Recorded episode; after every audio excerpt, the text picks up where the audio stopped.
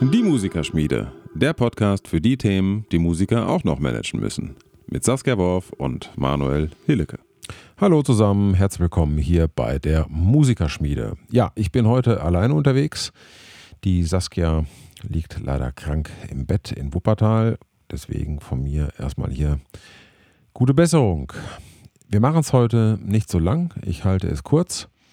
Es geht heute um das Thema Pricing für Bandmitglieder beziehungsweise wie diejenigen, die halt Gigs, Mucken klar machen, die Konzerte organisieren, ihre Kollegen entlohnen und wie das kommuniziert wird und welche Möglichkeiten und Probleme sich aber auch daraus ergeben können.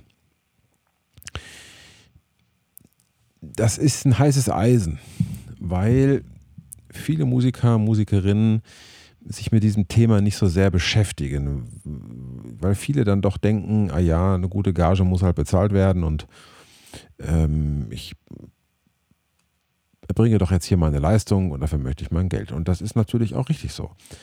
Aber ähm, irgendeiner muss diesen Gig ja auch besorgen. Und das sind meistens die Leute, die stundenlang am Telefon hängen und Booking betreiben, aber die sich aber auch ein Netzwerk aufbauen über Jahre und da wahnsinnig viel Zeit investieren. Glaubt mir, ich weiß, wovon ich rede, denn ich mache das. Und das ist oft eine nervige Arbeit. Das ist eine Arbeit, die ständig vonstatten geht, im Hintergrund.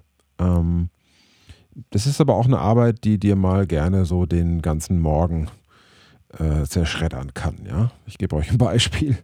Ähm, irgendjemand ruft an, könnt ihr spielen, so und dann musst du innerhalb, kürzester Zeit, weil der eine bestimmte Vorgabe braucht, ähm, das kalkulieren, du musst Leute besorgen, du kannst den Leuten aber noch nicht, du kannst deinen Kollegen, deinen Musikern noch nicht genau sagen, um was es sich handelt. Du hast nur grobe Daten, zum Beispiel einen Tag, aber noch keine Zeiten und und und und und. So, und Musiker möchten natürlich auch genau wissen, gibt es da ein Hotel, wie ist die Anfahrt, gibt es extra Fahrtgeld, gibt es Budget XY, wann ist Soundcheck, wann ist das und wann ist jenes. Und manchmal kann man das noch nicht so genau sagen. Das heißt, man muss dann tatsächlich so eine Schätzung vornehmen. Und wenn ich noch nicht alle Fakten kenne, dann kann ich diese Schätzung zu meinen Ungunsten vornehmen, ich kann sie aber auch zu meinen Gunsten vornehmen. Und wenn ich sie zu meinen Ungunsten vornehme, dann ist das Selbstausbeutung. Ich gebe euch ein Beispiel. Ihr habt ein Budget von meinetwegen 1000 Euro und ihr sollt ein Trio organisieren. Ihr seid jetzt aber der Dritte im Bunde, müsst also noch zwei Musiker organisieren. Ihr habt jetzt also jetzt nicht so wahnsinnig viel Geld zur Verfügung, je nachdem, wo das Konzert oder die Mucke stattfindet. Ähm, ihr müsst das Programm zusammenstellen, ihr müsst die Leute besorgen und ihr habt ein Budget von 1000 Euro und da ist das Fahrtgeld auch schon mit drin. So, jetzt gibt es meinetwegen insgesamt 300 Kilometer zu fahren und man kann mit einem Auto fahren, das kommt dann aber wieder darauf an. Vielleicht kommt der eine woanders her und, und, und, und, und. Das heißt, ihr müsst jetzt Spritgeld einkalkulieren, Gage einkalkulieren und ihr müsst natürlich auch was für eure Arbeit einkalkulieren, denn wenn ihr das nicht tut, dann werdet ihr ähm, A, sehr schnell frustriert ähm, und B, verdient ihr überhaupt kein Geld. Das ist dann einfach, ihr, naja, wie soll ich sagen, ihr ähm, baut dann zwar euch langsam ein Netzwerk auf, aber das ist, das führt zu nichts weil ihr einfach, ihr müsst ja auch Rücklagen bilden, ihr, äh, ihr müsst euch ständig für die Arbeitszeit bezahlen, die das dann auch tatsächlich ähm, in Anspruch nimmt. Und ihr dürft nie vergessen, ähm, während ihr das alles macht, haben die anderen Zeit zu üben, haben die anderen Zeit Songs zu schreiben, haben die anderen Zeit in der Kneipe ein Bier zu trinken oder Sport zu machen oder sonst was zu tun. Und ihr macht halt das. Ja? Und ich hatte ja schon gesagt, oder das ist ja auch das Motto dieses Podcastes, ähm, es gibt halt Mucker und es gibt Macher. Ich meine das jetzt überhaupt nicht negativ, sondern das sind halt Rollenverteilungen. Es gibt eher Leute, die nur spielen, es gibt eher Leute, die organisieren.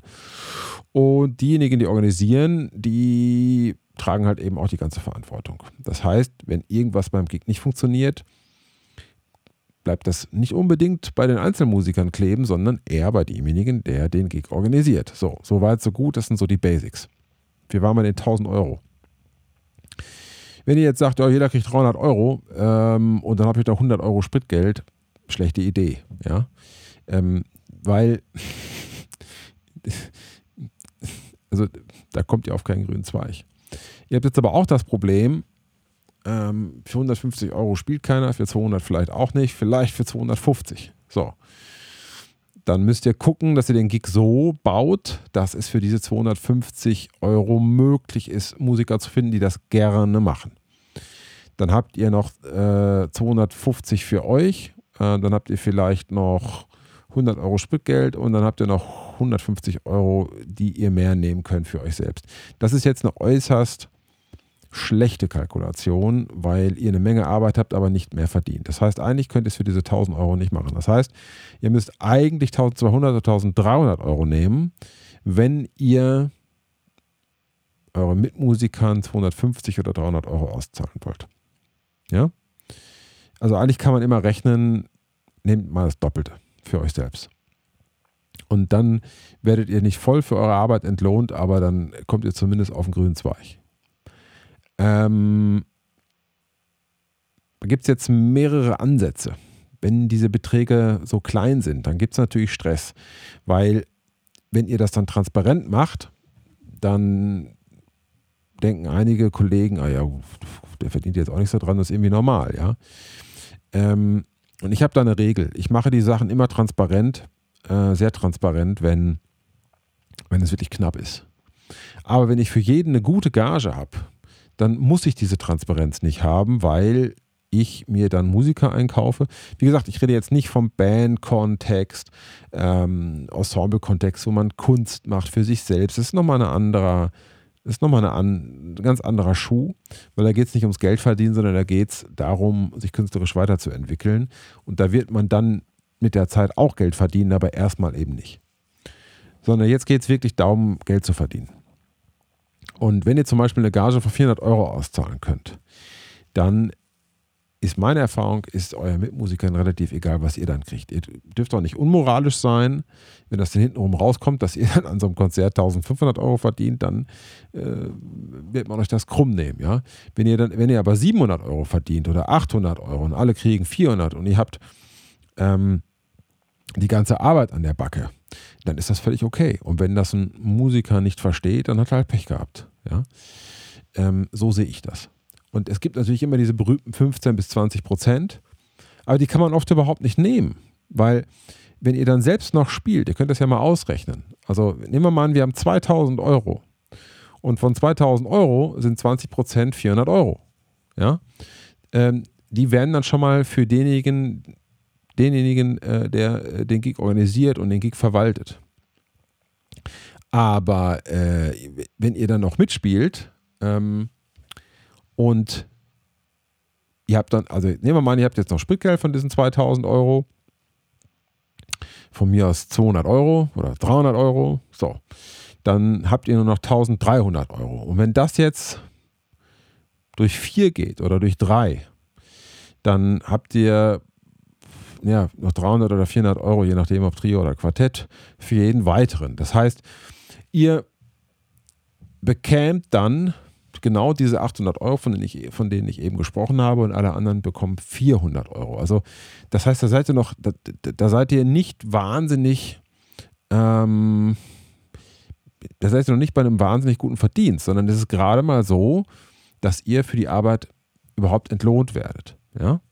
Denn das, ich rede hier wirklich von Stunden. Ich rede von Verantwortung, ich rede von Stunden und ich rede vor allen Dingen von einem jahrelangen Aufbau eines Netzwerks und auch der Pflege dieses Netzwerks.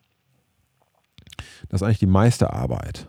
Ähm, Socializen im Hintergrund, äh, eine Weihnachtskarte schreiben, dies machen, jenes machen, ja. Und natürlich auch die ganze, äh, nicht nur den Applaus einstecken, sondern eben auch die Beschwerden, die, die Bürde, die Verantwortung, die dahinter steht. Und mal abgesehen vom Briefing schreiben, kalkulieren, etc., etc., etc. Und Programme natürlich sowieso. Ne? Dann geht es noch um Pressetexte, da müsst ihr Fotos einsammeln von den Leuten äh, ähm, für, für, für die Pressestelle oder für den Veranstalter. Also das, da gehen Stunden ins Land, bevor ihr da mal auch nur euch ein bisschen mit Musik beschäftigt habt. Und das muss entlohnt werden. Ähm, wir waren bei Transparenz und Nicht-Transparenz. Genau. Ähm, wenn ihr natürlich sehr, sehr gute Gagen zahlen könnt von 500, 600 Euro, dann ist auch relativ wurscht, was ihr dann damit verdient. Das ist meine Erfahrung. Dann kräht da auch kein Hahn nach. Also wenn, nehmen wir mal an, ihr könnt 600 oder 700 Euro auszahlen, ähm, dann interessiert die Musiker überhaupt nicht, was ihr bekommt. Also da sind wir in einem Bereich, ähm, wo ihr mehr abschöpfen könnt, weil die Musiker eben auch viel verdienen. Nach unten rum wird es halt dann schwierig. Äh, das habe ich auch noch nie gemacht. Also wenn ich 150 Euro auszahlen kann, komme ich jetzt nicht auf die Idee, 1000 äh, Euro daran zu verdienen. Ja? Das finde ich unmoralisch. Obwohl es vielleicht vom Arbeitsaufwand sogar gerechtfertigt wäre. Aber ich finde, man kann das dann in so einer Situation nicht machen. Ähm, und aber nach oben, es ist halt nicht wie immer, wenn Geld da ist, habt ihr keine Probleme. Wenn kein Geld da ist, gehen die Probleme los. Und da muss man sich dann irgendwann entscheiden, ob man solche Gigs überhaupt noch spielen will. Ich bin dazu übergegangen, solche Gigs einfach nicht mehr zu spielen, wenn ich Verantwortung habe. Also wenn ich nicht, wenn ich nicht so kalkulieren kann, dass ich dabei gut schlafe, dann nehme ich den Gig nicht an. Das heißt, wenn ich keinen Puffer habe und Puffer heißt zum Beispiel, naja, nehmen wir mal einen 300 Euro, so ein Puffer, ne? Bei einem Gig von 2000 Euro. Da hat man noch 300 Euro Puffer dies und jenes kann da passieren. Wenn jemand krank wird, ähm, dann müsst ihr ein Substitut einkaufen, der will vielleicht mehr, sonst macht das nicht. Dann kommt der aber vielleicht aus Berlin, dann will er noch 150 Euro für die Zugfahrkarte und, und, und, dann ist euer Puffer schon mal weg.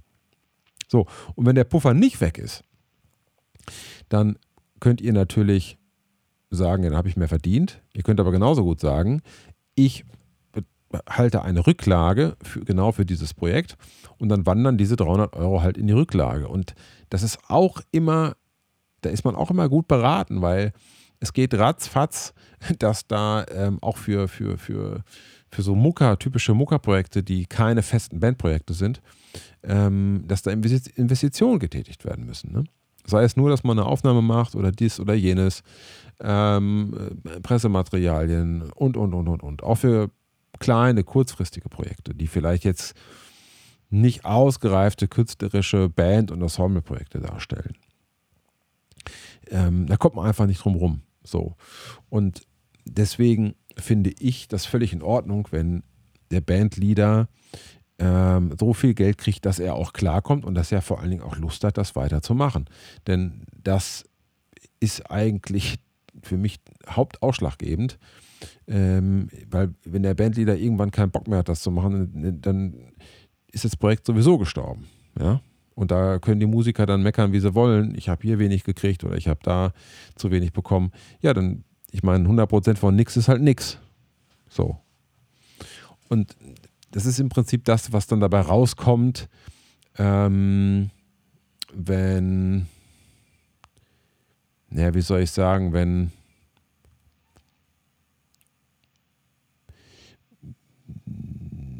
wenn Misstrauen äh, gesät wird.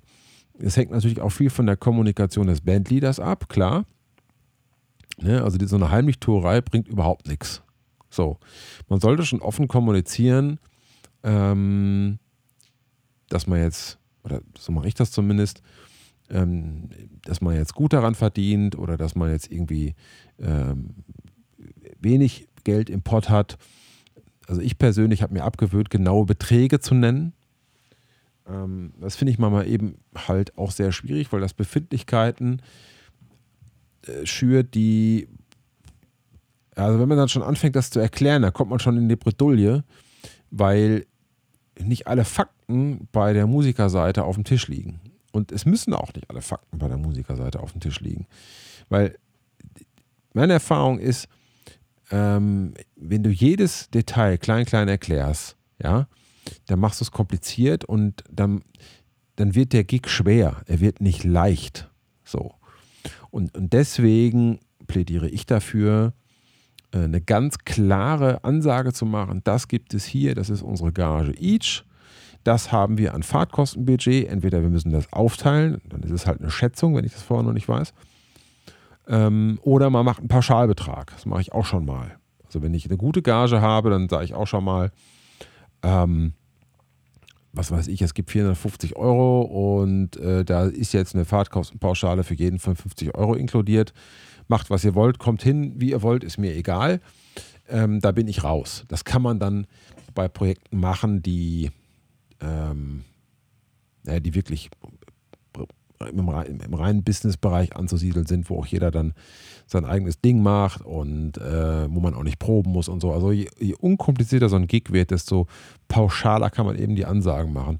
Wenn dann noch zusätzlicher Arbeitswand, Arbeitsaufwand hinzukommt und komplizierte Anreisen und Zeiten und Kost und Logis, dann ist es natürlich schwierig. Da braucht man da extra Budgets für.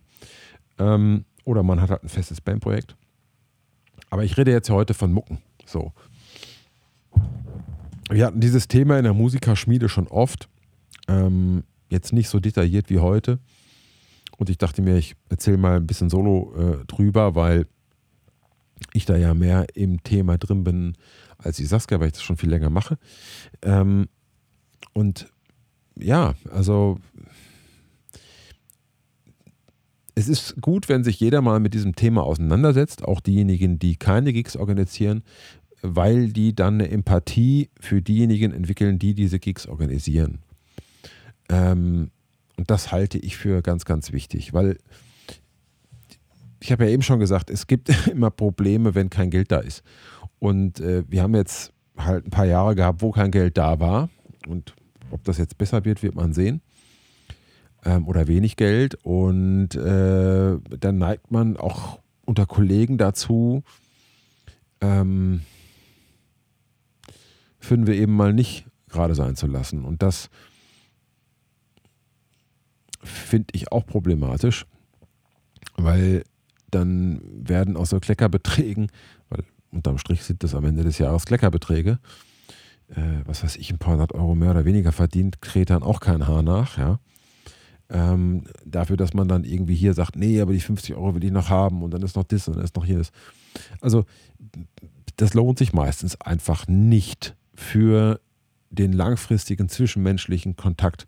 Den gefährdet man dann einfach oft, wenn man ähm, da um kleinste Beträge falscht. Ja. Aber wie gesagt, das gehört alles wieder in den Bereich von, von Band und, und äh, ähm, festen Ensembles. Äh, wenn man jetzt die klassische Mucke nimmt, äh, wo man im Prinzip als künstlerischer Dienstleister engagiert wird, der eine bestimmte, eine bestimmte Aufgabe zu erledigen hat, ähm, dann ist das in der Regel leichter zu kommunizieren. In der Regel gibt es da meistens auch mehr Geld. Ähm, und die Aufgabe ist klarer umrissen. Da ist es viel einfacher als bei komplizierteren künstlerischen Bandprojekten oder Ensembleprojekten. Ähm, aber was ich unterm Strich eigentlich nur sagen möchte, ist, ich möchte den Musikern, die davon nicht so viel Ahnung haben, den möchte ich ans Herz legen, sich in die Perspektive des Bandleaders zu versetzen oder des Organisators. Und den Organisatoren möchte ich ans Herz legen, äh, dass ihr die Leute natürlich nur kriegt, wenn ihr sie auch da abholt, wo sie sind. Ähm, also klare Ansagen ist gut, aber ich finde, man muss da halt auch schon immer sehr empathisch vorgehen und versuchen auch immer mitzudenken. Ich hatte zum Beispiel vorgestern wieder eine Mucke. Ähm, da hatte ich das schon befürchtet, ähm, dass wir mussten draußen spielen, drei Stunden. Es war eben so eine Einweihung in einer deutschen Großstadt. Und mit einer, mit einer kleinen Brassband da gespielt und wir mussten ein Kaufhaus einweihen und ähm, die Bezahlung war gut, die war okay. Ähm, aber die Bedingungen waren halt schlecht. Warum? Weil wir drei Stunden lang in der Kälte gestanden haben. Es sollte, es war nicht so warm wie erhofft und der Rückzugsraum war dann halt auch arschkalt. Ne? Und da gab es dann intern, ja, wieso hast du keinen Raum besorgt und so. Das sind dann so Sachen, da hab, weiß ich natürlich aus Erfahrung, ähm, das bringt nicht viel. Weil ich, ich, da, ist, da war kein warmer Raum. Ja ähm, war halt eine Baustelle. So. Und wenn ich dieses Thema beim Veranstalter jetzt aufmache, bevor die Vertragsverhandlungen abgeschlossen sind, kann das eher dazu führen, dass ich den Job gar nicht kriege. Ähm, und hinterher kann man natürlich insistieren, so einen Raum zu haben, aber in der Regel, das sind dann, das ist dann, das sind dann so, das sind dann, das sind dann so Abwägungen. Ähm, und das ist auch echt nicht einfach, äh, weil ich halt genau weiß, oh, der Gig hat ja zwei Stunden gedauert, ähm, vielleicht haben sie Raum, vielleicht haben sie keinen. Und man ist natürlich auch oft damit konfrontiert, dass die, dass diese unausgesprochenen äh, wie soll ich sagen, Förmlichkeiten, dass man sich um den Musiker kümmert, dass da halt Essen ist und so. Das kann man alles immer in den Vertrag reinschreiben und das ist auch alles eigentlich richtig so. Aber letzten Endes bewirkt das ziemlich wenig am Endausgang bei solchen Mucken. Jetzt nicht bei künstlerischen Konzerten, da ist das was ganz anderes. Aber wenn man Dienstleistungsgigs macht, möchten die Leute eigentlich, dass das funktioniert und dass man wieder geht. Ja. Und äh, ich habe mich da jetzt auch dran gewöhnt. Ich mache das jetzt nicht so wahnsinnig gern, aber ähm, ich schalte einfach auf Durchzug. So, das ist halt dann in dem Augenblick der Dreck der Straße, den man dann fressen muss, ist meine Meinung. Man kann das auch alles ganz anders sehen, aber ähm, nach meiner Erfahrung bringt das alles nicht so wahnsinnig viel. Es ist halt nur verschwendete Energie. Ähm, aber klar, dann werden Musiker stinkig, weil ähm, boah, schlecht, kriegen schlechte Laune, weil sie frieren und so. Und ich sage dann zwar vorher, Leute, nehmt euch, zieht euch Thermounterwäsche an, dann macht es der eine, der andere macht es dann vielleicht nicht. Und, und, und, und, und. Ne? Und dann bist du wieder im, im, im großen, ähm, im großen, wie soll ich sagen, in der großen Betreuungsstation als, von, von Bandleader und Musiker zu Hause. Ne? wo du dann, wo du dann wieder den Betreuer spielst. So. Also letzten Endes ähm, ist dieses Pricing oder wie gestalte ich Preise einfach extrem davon abhängig, ähm, wie, was ich auch für einen Selbstwert als Bandleader habe und wie ich das auch nach außen vertrete. Weil es ist ein Wert, dass man sich darum kümmert. Und äh, ohne die Organisatoren, ohne die Bandleader würde niemand spielen. Einfach niemand. Und ich, hab, ich bekomme immer wieder mit, dass viele Organisatoren oder, oder Bandleader zu wenig Geld dafür nehmen und dass Projekte deswegen langfristig sich nicht einfach durchsetzen lassen, weil äh, die Leute einfach dann den Laden dicht machen. Und, und dafür sollte man als Mitmusiker Verständnis haben, dass Bandleader langfristig einfach mehr Geld verdienen müssen. Ähm, ich gebe euch mal ein Beispiel. Meistens kriegt der Bandleader das Doppelte und hat aber das 20-fache der Arbeit. Und das geht natürlich nicht. Eigentlich müsste er noch mehr kriegen. Aber das ist auf dem Budget nicht drin, weil dann die anderen nichts mehr verdienen. Und das ist so dieser Konflikt, den man immer mit sich austrägt. Ne? Ähm, ja, das waren noch mal ein paar Gedanken zum Thema